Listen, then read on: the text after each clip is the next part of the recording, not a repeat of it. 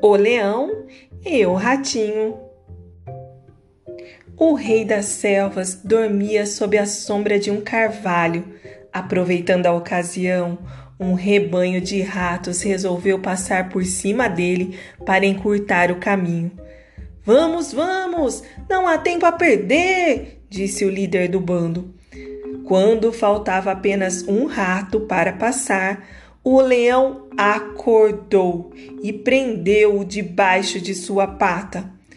Por favor, majestade das selvas, não me esmague, implorou o ratinho. E você tem alguma boa razão para que eu não faça isso? disse o leão. Bem, hum, talvez um dia eu possa ajudá-lo, disse o ratinho. O leão deu uma sonora gargalhada. Ha, ha, ha! Você, minúsculo desse jeito! Essa é boa! Por favor, por favor, por favor, não me esmague! insistiu o ratinho. Diante de tamanha insistência, o leão, que estava mesmo com o estômago cheio, deixou que o ratinho se fosse.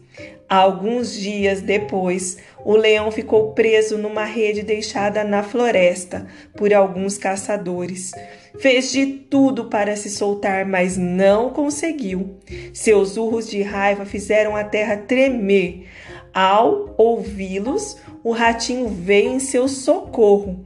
Com seus dentes pequeninos e afiados, roeu as cordas da rede e soltou o leão. Moral da história: uma boa ação ganha outra. Pequenos amigos podem ser grandes amigos.